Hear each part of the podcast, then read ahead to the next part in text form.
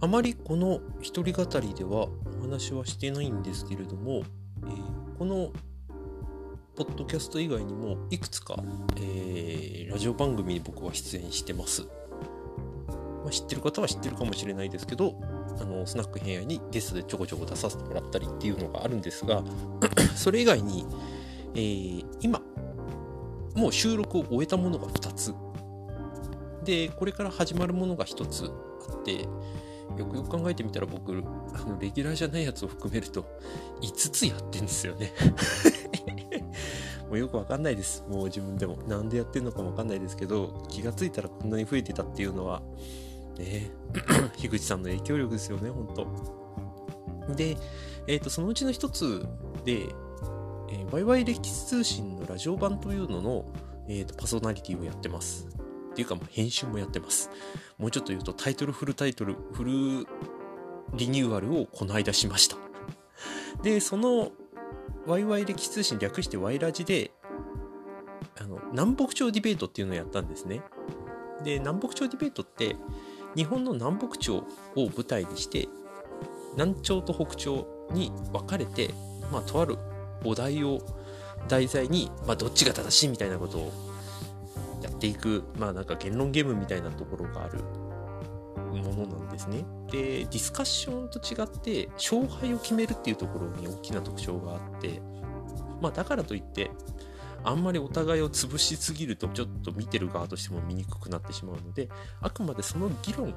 を通じてそのお題の解像度を上げていく理解を深めるっていうところが本来の目的だったりします。で、その南北朝ディベートをやってみようかっていう話になって、で、先月かな？をやったんですね。で、今、その様子が、今日ちょうど配信、前編が配信されて、来週後編配信されるんですけれども、まあ、久々にディベートやってやっぱ楽しかったですね。で、本編の方でちょっと話したんですが、僕、ディベートをやってたことがありまして、これ、大学の3、4年の2年間ですね。えー、またま入ったゼミ、あまあ、もうちょっと詳しく話すると、僕の大学は大学3年から2年間ゼミに入ることになっていて、まあ、ゼミに入るか、別のその論文、論文っていうかなんか、試験を受けるかどちらかが、ま、必須科目になっているというこうコースなんですよ、僕のね、学部がね。で、せっかくだからゼミ入るんだったら、ほら、役立つゼミにしたいなと思って、心理学系のものをいくつか受けたんですけど、まあそこ超人気で、あっという間に閉まっちゃったんですよ。で、あんまり入りたいとこないなとかって思ってた時に、たまたま目についたゼミが、まあ日本史系のゼミだったので、まあ入ってみたと。入ってみたらすぐあの入ることができて もうこの時点でちょっと怪しまなきゃいけなかったんですけど、まあ入ってみたら、なんと、年に2回ディベントをやる。まあ、もちろん日本史関連なんですけど、ゼミだと。で、そのディベートが、まあ、まあ今考えても、結構ガチなディベートだったんですね。しかも多大学と戦うっていうところだったので、相当まあ気合も入ってたし、多分その2回のために、1回あたり多分2、3ヶ月ぐらいもう勉強の、勉強というか準備の時間に費やしてたんじゃなかったかな。うん、今考えちゃうとちょっと気違いですね。まあ、徹夜も何回もしたし、誰かんちに泊まってとか、満喫で朝までそのレジュメって言ってねそのディベートをやるときに、まあ、是側か非側かに分かれるんですけどその趣旨みたいなのを最初に発表するんですよ。でその趣旨を文章化したものをレジュメって僕らは呼んでたんですがそのレジュメをギリギリまで作ってたんですよ。あの満喫で。でそれを出力して当日持ってくみたいなことをやっていて、まあ、今で言うところのそのプレゼンの当日にパワポをギリギリまで修正してて、それを印刷して持ってきたみたいな、っこいい言い方をするとそうなんですけど、ほら、あの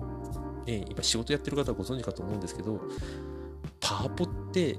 当日作り直してたら結構大変じゃないですか。基本は前日に作っておいて、まあ、出力しといて当日迎えるのが本当は一番楽とかっていうことがあるにもかかわらず前日当日に作り直してたとかってもうちょっと今考えても効率割りすぎでっていうぐらいなんかテーマを考えていくうちになんかだんだん疲弊していったんですよね。ちなみにディベートのテーマって、えー、相手の大学とのあの相談で一応決めてはいて僕がやった時は前期が日本における同州制導入の是非で公式が、えー、電力自由化の是非だったかな。でこのテーマ選びって実はディベートにおいてめちゃめちゃ大事でディベートってあの是側と非側に分かれてあの議論をするんですけどそのテーマ自体の特質っていうものがどのテーマにもあるんですよ。例えば是側が絶対強い。ネガっていうのはそのプランを導入したらこんないいことがあるよっていうところで日側はもうそのプランを導入したらこんな悪いことが起きるぞっていうことを言うっていうスタンスなんですけど例えばもうゼガは絶対このテーマに関しては強いとかっていうのが分かるともう例えばまあゼ側が強いってことが分かった時に当日、まあ、じゃんけんとかくじ引きとかでゼ側取れなきゃ負けじゃないですか。そうなると何の意味もないのでなるべく是側非側が程よくバランスが取れてるテーマがいいっていうのがディベート選びのテーマ選びのポイントなんですね。でこれって実は今あのスナック偏愛で発表する時に僕この考え方をすごく利用していてなのでテーマ選びに一番時間費やしてはいるんですよ。ここで9割決まるっつっても過言じゃないので。でそれをやってでそのテーマについて是側非側両方ともあの調べるんですねどういう論点であってやっていけばこのテーマ、えーと、プラン例えばその是側だったらいいって言えるのかみたいなことを巷で言われているような人例えば有識者の見解とか過去の事例とかを検索したりとかっていうのをするんですね。でさらに言うとその是側非側で議論するにあたってルールを相手と相談して決めなきゃいけないっていうのがあるんです。例えば同州制導入の是非だと日本をどういう形で分けるのかっていうのを事前に決めておかないと言い合いになっちゃうんですよね。是側のプランは例えば関東、えーと、北関東南関東一つの州とするっていう風に決めていたとしても日側が東京だけ例外とかっていう形で前提でプラン組んでると話が噛み合わないのでそこら辺をすり合わせしておくっていうこともあり逆を言えばこのすり合わせをするために事前知識がものすごく必要になるとか。みたいなその交渉しながら勉強しながら準備をしながら実際その実践をやってみるわけですね。あの大学のゼミのメンバーでゼガーとヒガーに分かれて戦うとか。ゼミの先輩にお手伝いいただいて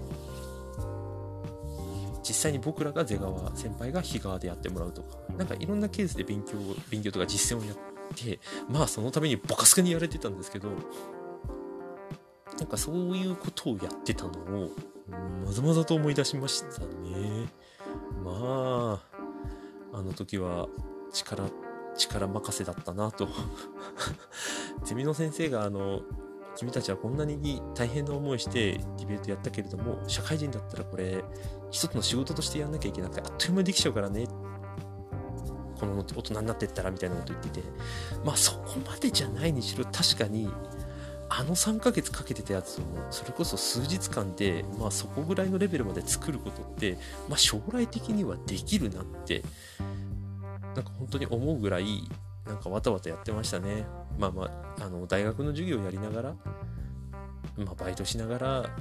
一つのテーマについてあんなにのめり込むってなかなか大変だったなと今でも思ってますけどなんかそのディベートを通じて本当に